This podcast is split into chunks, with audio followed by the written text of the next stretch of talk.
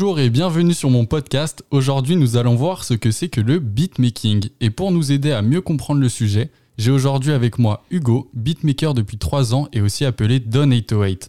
Son tag vous dit peut-être quelque chose. Alors Hugo, comment ça va aujourd'hui? Bah écoute, moi ça va, ça va plutôt bien. Voilà, donc euh, Hugo, 18 ans, je suis originaire de Paris. Et euh, comme tu l'as dit, voilà, ça fait 3 ans que je fais des prods à peu près. Ok, super.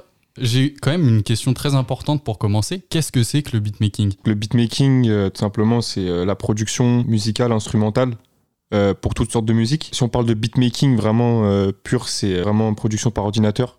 Ouais. C'est-à-dire vraiment fait par des DAW, on appelle ça. Les termes précis de ce que ça veut dire, j'ai oublié. En gros, c'est un logiciel de production musicale sur ordinateur. Donc si je comprends bien, ça va être l'ordinateur qui va remplacer les instruments de musique. Voilà, c'est ça. On se sert de VST, on se sert de, voilà, de logiciels euh, qui reproduisent indirectement euh, bah, les instruments, en fait. Et du coup, si je veux faire par exemple de la guitare, moi sur un logiciel de beatmaking, comment je dois m'y prendre? Toi, directement, tu achètes une guitare et tu enregistres directement euh, le bruit de ta guitare. Ou alors, justement, sans tout ça, on peut aujourd'hui se permettre de le faire grâce à des VST qu'on va acheter directement sur des sites. C'est un logiciel qui est externe au logiciel propre de base sur ordinateur et qui va permettre de synthétiser, reproduire électroniquement des sons. C'est un pack d'instruments que tu achètes et que tu vas pouvoir jouer avec ton ordinateur. C'est ça, à peu près, c'est ça. Ok, ça marche. Et du coup, la guitare, euh, comment je fais pour m'en servir? J'utilise euh, un clavier ou il y a un truc spécial? Voilà, alors là, c'est là on rentre directement dans le logiciel. Et puis, euh, soit on utilise directement un, un contrôleur MIDI. Donc, c'est voilà, c'est un piano externe qu'on va brancher à l'ordinateur. On peut afficher un clavier numérique aussi dans l'ordinateur pour contrôler. Bah, je pense que j'ai bien compris. Et du coup, j'avais quelques questions pour toi. Par exemple, euh, pourquoi tu as commencé le beatmaking? Alors, moi, c'est c'est une petite histoire plutôt pas mal. En fait, euh, de base, euh, j'ai là maintenant, je fais beaucoup de rap, je fais beaucoup de trap, des choses un peu, un peu plus sales, un peu plus sombres, un peu plus, un peu plus tristes. Mais il faut savoir que de base, moi, un jour, je me baladais avec ma mère. je crois que c'était à la Fnac, je sais plus c'était où, vers Saint-Michel, et je suis Mhm. tombé par hasard sur un album de House, l'UK Garage, je sais pas trop comment on appelle ça, euh, vers Londres en fait. Je suis tombé sur cet album-là, je l'ai écouté, je suis tombé vraiment amoureux jusqu'aujourd'hui, il me suit encore. Ouais. Et euh, j'ai appris qu'ils utilisaient un logiciel qui s'appelle Logic Pro X pour faire cette musique. Et depuis, euh, je sais pas, peut-être 7 ans, j'ai essayé de toucher un petit peu à tout, tous les jours un petit peu, jusqu'à aujourd'hui où vraiment j'ai compris qu'on pouvait faire quelque chose d'intéressant avec. Et du coup, Logic Pro X, c'est, euh, je suppose que c'est l'un des logiciels qui sert à faire euh, une, une musique, une, une production musicale? Il y en a trois principaux qui reviennent souvent, c'est Ableton, Logic Pro X et FL Studio. Mhm. FL Studio, c'est surtout pour la trappe, il est connu pour ça. On peut faire un peu de tout. Logic Pro X, c'est plus l'électro, etc.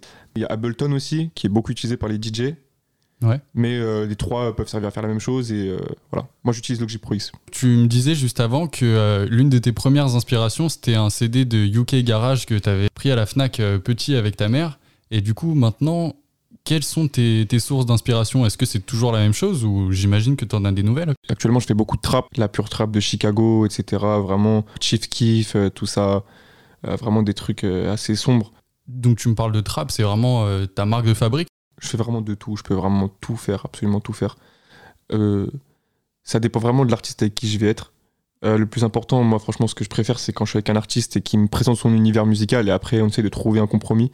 Je suis sur Logic Pro X, j'ai l'impression que c'est moins synthétique que FL Studio. Peut-être que je dis une bêtise, mais personnellement, je le, pense. C'est-à-dire qu'avec Logic Pro X, j'ai appris à faire euh, un peu de tout. Mais comme ce qui, ce actuellement me fait le plus kiffer, parfois, c'est voilà, je pose le cerveau, je fais de la trappe, des 808 euh, dégueulasses qui saturent. Et c'est quoi une 808 Alors voilà, une 808, euh, là on rentre dans les, dans les termes techniques un peu du beatmaking. Euh, ça vient d'un- d'une boîte à rythme qui s'appelle la 808 Roland, qui date, euh, je vais peut-être tirer une bêtise, mais des années 80, je sais pas, c'est un truc, c'est Ok, pas de ma génération, c'est pas de ma génération, mais du Ouais. coup, euh, aujourd'hui, grâce au VST, on peut récupérer justement ces basses-là. Elles ont été modifiées, elles ont tourné, et euh, aujourd'hui, c'est la basse caractéristique de la trappe en gros. Et tu me parles de basse, tu me parles de VST. C'est quoi le matériel de base pour commencer le beatmaking? Et toi, d'ailleurs, tu as commencé avec quoi le beatmaking? Alors moi j'ai commencé, j'ai eu la chance, euh, ma soeur quand elle rentrée à la fac, elle a acheté un MacBook. Donc c'est un MacBook qui date de, c'était en 2011-2012. Et euh, elle s'en est séparée, je l'ai récupérée. Le plus important, ce qu'il faut savoir, c'est quand même de favoriser, euh, de mettre le plus d'argent au niveau des enceintes parce que c'est ce qui va le plus retransmettre le son. Mais moi, j'ai commencé euh, avec une chaîne IFI que j'avais trouvée dans la poubelle euh, LG, donc avec un son vraiment coloré, un son pas du tout neutre. J'ai commencé avec un, un MacBook, une chaîne IFI, tout simplement, même pas de clavier directement, juste comme Tu ça. faisais avec le- les touches de ton ordinateur. C'est ça, directement. Et là, du coup, ouais, actuellement, là, maintenant, j'ai mis un peu plus d'argent. Mais il faut savoir que c'est du matériel qui coûte très, très, très, très cher. Il y a des enceintes qui peuvent à l'unité coûter jusqu'à, franchement, plus de 3000 euros euh, facile. Ah oui, quand même, ça chiffre un peu. Voilà. Et moi, là, du coup, euh, pour l'instant, je suis. J'ai deux enceintes de... qui m'ont coûté, si on peut parler de chiffres, Oui, euh, vas-y, vas-y, bien sûr. Aux alentours de 400, 300 euros l'unité, je crois, si je dis pas de bêtises. L'unité. L'unité. Ok, donc Donc, 800 toujours- euros la paire, en gros. C'est ça en gros. Euh, mais voilà, il faut mettre du, faut mettre, de, faut mettre de l'argent. Et donc après, voilà, j'ai un- j'ai juste un, un petit simple clavier, euh, un clavier euh, MIDI pour faire des mélodies, 66 touches, je crois, Ok, ouais, c'est pas mal. aux alentours de 100 euros. Et donc j'arrive, si on calcule tout, sans l'ordinateur, peut-être. Enfin, ça fait quand même du budget. Ça fait quand même du budget. On est au-delà de, au-delà de 1000 euros. Oui, donc si, on veut commencer, il faut quand même avoir euh, un minimum de budget. Tu penses que pour quelqu'un qui débute tout juste et qui voudrait se lancer là-dedans, il lui faudrait à peu près combien? 500 euros peut-être? Ça, c'est assez particulier parce que sans matériel, entre guillemets, au moins avoir un ordinateur, au moins des écouteurs, un casque quand même. Mais quand on veut, on peut vraiment faire sans. Mais dès que ça devient un peu plus professionnel, quand même, il faut mettre un peu de budget pour être sûr de ce qu'on fait. Parce que parfois, moi, ce qui m'arrivait sur, mes anciennes- sur mes anciennes enceintes, je faisais du son, du son. Quand j'exportais le fichier, je le mettais dans mes écouteurs. Ça avait aucun sens, les basses, on les entendait pas, des trucs comme ça. Ouais. Et ben, euh, on arrive bientôt à la fin et j'ai euh, une dernière question. C'est euh, comment vivre du beatmaking? Parce que j'imagine que c'est quand même, euh, comme la chanson ou le rap en général, c'est quand même un milieu assez fermé.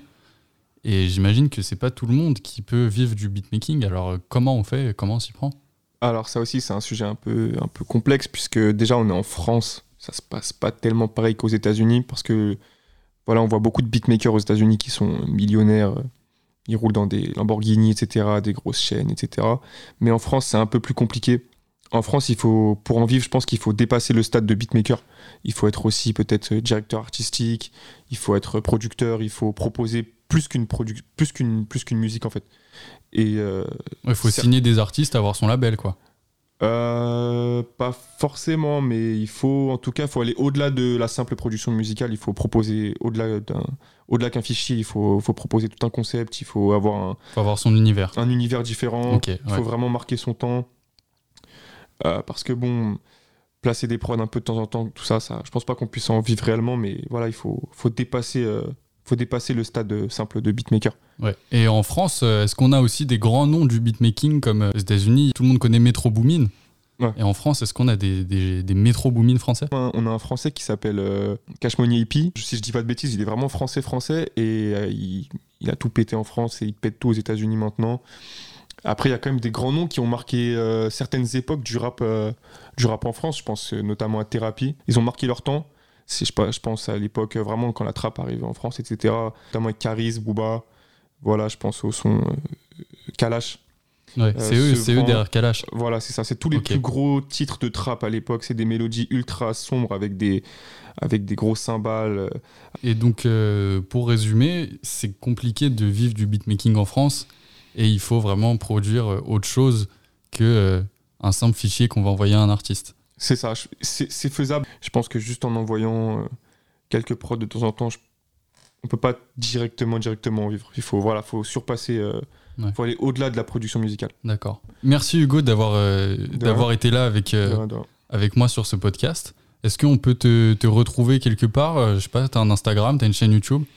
Ouais, j'ai un Instagram, bien sûr. Euh, Donate08 3DON808, tout simplement. Ok, Donate to Hate, c'est noté. Merci d'avoir suivi ce podcast et on se retrouve très bientôt avec un nouveau sujet et un nouvel invité.